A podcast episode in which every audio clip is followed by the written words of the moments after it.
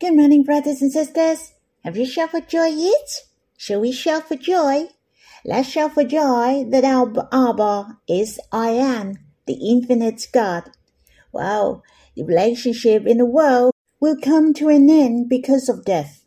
But our Abba is our Father forever. It's so good. Not only we have Abba, we have a true eternal beloved. He is our only beloved. We are so blessed. I cannot imagine my life is the most compatible with him, and I'm the closest with him. He needs me most. It is so glorious. Shall we sing a new hymn and worship? I named it as the heartwarming love. I'm the one who wrote the lyrics. I hope you will like it. You can follow me to sing. But there is no English version, so I'll read the translation. My eternal beloved, my only beloved, you longed deeply to gain me as your darling. I am the lead in your love dream forever, your perfect one. You are my beloved in eternity. I have captivated your hearts. For love, Lord, you need me most. I am your glory. You bled and died for me on the cross. Your heart is the most beautiful. I brought forth deeply from you. Your desire is for me. You pursued me to the corners of the world. You bring me to your chambers, the closest with you. For love, Lord, you need me most. I am your contention. I'm very grateful to the Lord that He longs to gain me to be His darling. So He nailed it on the cross for us. He bled and gave His life for us. His beautiful heart declared to us that we belong to him deeply. He longed to gain us. His desire is for you and me until now. He's pursuing you and me. Even we go to the corners of the world, still he will not change. He is eager to bring us to his chambers, to be the closest with him, to bring us into the greatest glory, and enjoy all his glory. The Lord has changed our life. No longer we belong to this world. We belong to the Lord. It's the Lord, your only beloved. We have no other desire. What we want most is to gain Him. We are the deepest contentment of the Lord. We His glory in eternity, for we are the most beautiful and His perfect match. We shall manifest the love of God to this universe Brothers and sisters, shall we sing this hymn again? My eternal beloved, my only beloved, you longed deeply to gain me as your darling. I am the lead in your love dream forever, your perfect one. You are my beloved in eternity. I have captivated your hearts. For love, Lord, you need me most. I am your glory. You bled and died for me on the cross. Your heart is the most beautiful. I brought forth deeply from you. Your desire is for me. You pursued me to the corners of the world. You bring me to your chambers, the closest with you. For love, Lord, you need me most. I am your contention. Let us worship God through the content of the hymn. Lord, it is so precious you are our eternal beloved. your relationship and your love with us will not come to an end. O Lord, you are our only beloved, and we have no other desire. How precious! We have captivated your heart. We became your darling love. Lord, you are longed for us to be your love. Even you're willing to give your life for us on the cross. Lord, you need us most. How precious! Your desire and your pursuing are still for us until now. No matter we're in the corners of the world, your heart to us has not changed. You love to bring us to your chambers, to be close with us. Then your heart is satisfied most. O Lord, help us to respond to your love with our bravery heart, to throw ourselves into your arms. Lord, May you bless us deeply. Brothers and sisters, I hope you have some time to draw near the Lord. You can talk to the Lord and sing Him a song. Let's stop the recording first. You can come back and read the Bible with us when you're done. May the Lord bless you. Brothers and sisters, we will read in Song of Solomon, chapter 1, verse 6. Let us read these verses first. Do not gaze at me because I am dark, because the sun has looked upon me. My mother's sons were angry with me. They made me keeper of the vineyards, but my own vineyard I have not kept. Here it comes next to verse 5. I'm very dark, but lovely. She knows how to appreciate herself and there's a reason for the darling to have a dark complexion. Just as I said, it doesn't mean that it is bad for being dark. The darling is gorgeous, though she is dark. The reason that her complexion is dark may not be good. I use this darling here as an example. She became dark due to the environmental factor. Besides the environmental factor, there is the human factor behind as well. For it mentioned my mother's sons were angry with me. She has family issues as well. No wonder. Here it has especially mentioned my mother's sons. Seemed the relationship between them are a bit complicated. My mother's sons, are they her half brothers? Is there any patriarchal faults in her family? For her brothers make her keeper of their vineyards. She is doing their work as well. So you can see there are many factors which made up her dark complexion, the elemental, her families, the works, as well as the interpersonal relationships. I can say all these factors are unpleasant and undesirable. Definitely, she's going through a tough time. But don't get wrong that she's bad because of all these unfavorable environment. No, instead, are the good condition and many contributing factors the elements of being good? It's not true. Let us look at Adam and Eve. Their environment and condition are good. Adam is Mr. World and Eve is Miss World. They are healthy and have wisdom, yet they failed and corrupt. Not that their environment were bad, but they didn't put their trust in God. Let us take a look of the Lord Jesus. The Lord Jesus fasted for forty days and nights. The devil came to tempt him. The environment and condition were unfavorable.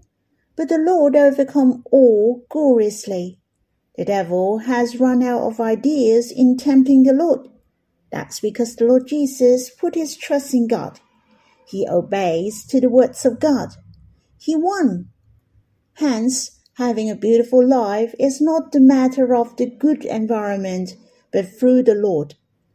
Even though we have difficulties in families, in environment, in work, or interpersonal relationship, various unfavorable factors, as long as we're willing to count on the Lord.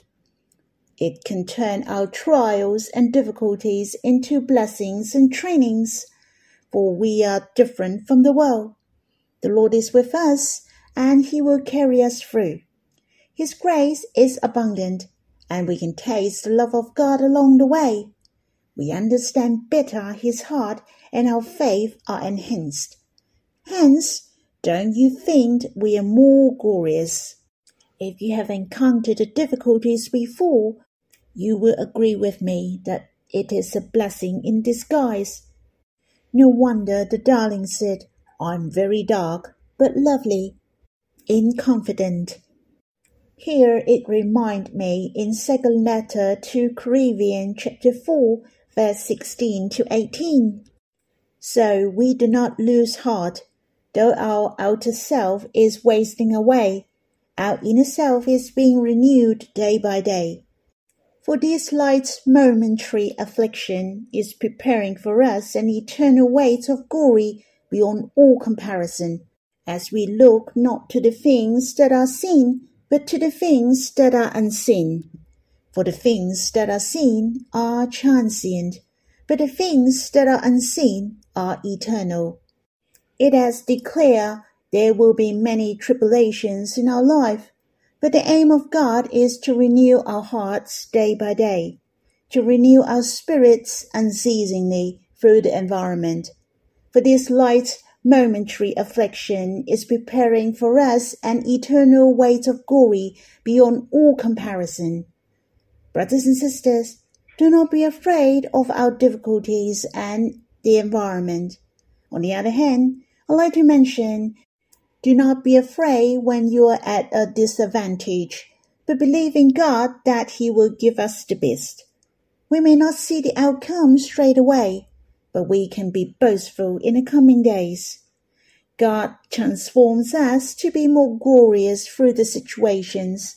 When the Lord comes to take us, so we will see all the trials and tribulations in the past all happened which made us beautifully We will be gracious to the Lord.